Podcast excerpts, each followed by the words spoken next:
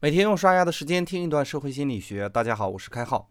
开浩说一个现象，大家体验一下哈，那就是同一本书，可能不同的人会体会到不同的内容，或者你和你的女朋友走进电影院去观看同一个电影，却产生不一样的感受。而当你上网搜这些书籍的解读或者电影的解读的时候，却又发现很多截然不同的评价与解读。这让我想起了莎士比亚的一句名言：“一千个人眼里有一千个哈姆雷特。”我们今天的社会心理学讲解呢，就是围绕这句话开始的。如果抛开语言的美感不谈，而是站在社会心理学家的角度来看，这句话应该是一千个人的意识中有一千个哈姆雷特。人类会产生如此复杂的看法体系，社会心理学家把这种复杂的看法体系叫做社会认知，即人们思考自身和社会性世界的方式，包括他们如何选择、解释、记忆、识别和运用这些信息。当然了，这是我们大脑的主要工作，而这种工作的模式呢，有着不可思议的能力。如果各位都玩过扑克的话，都能理解开号所说的不可思议体现在哪里。当你在玩扑克的时候呢，你在思考牌面的大小，同时衡量对方牌面的大小。你会回忆出现过的牌，你还会猜测还未出现的牌在哪里。你会判断对方的表情是笃定还是虚张声势。你会思考下注的数额对牌局的影响。你会下意识地做出某些反应，而又刻意地用某些习惯来引导打牌的人，而这一切一切，无论刻意还是下意识的反应，都在一瞬间呈现出来。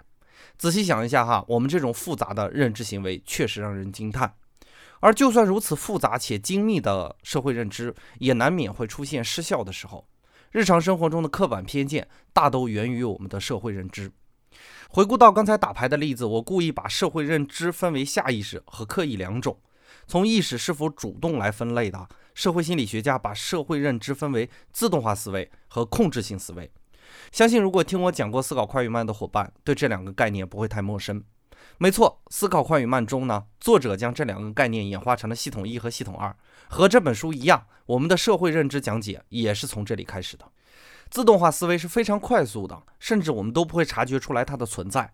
比如，当你第一眼看到一个人呢，你会下意识对他产生一个印象，无论这个印象是如何复杂，它都会以迅雷不及掩耳之势在你的记忆中保存下来。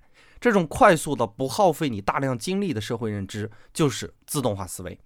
相比自动化思维呢，控制思维就非常慢了。比如，你可能花五分钟的时间去算一道数学题，可能你会花三天的时间考虑要不要去追隔壁办公室的女孩儿。你可能会花五个月的时间来考虑要不要去考研究生，这种思考的过程会非常的吃力，甚至会让人感觉到沮丧不安。控制性思维虽然很慢，但是是我们作为人类的突出表现。我们把善于使用控制性思维的人叫做思考者。生活中大多数情况是这样的。自动化思维和控制性思维共同协作完成日常的工作，时而相互引导，时而彼此补充，二者共同协作产生了我们刚才所讲的牌局中的不可思议的能力，又产生了刻板偏见。这就是人类以及他们丰富的社会认知，当然了，也是我们社会心理学研究的开始。本节的概念就播讲到这里，感谢各位理解今天社星的主要内容，我们下个工作日再见。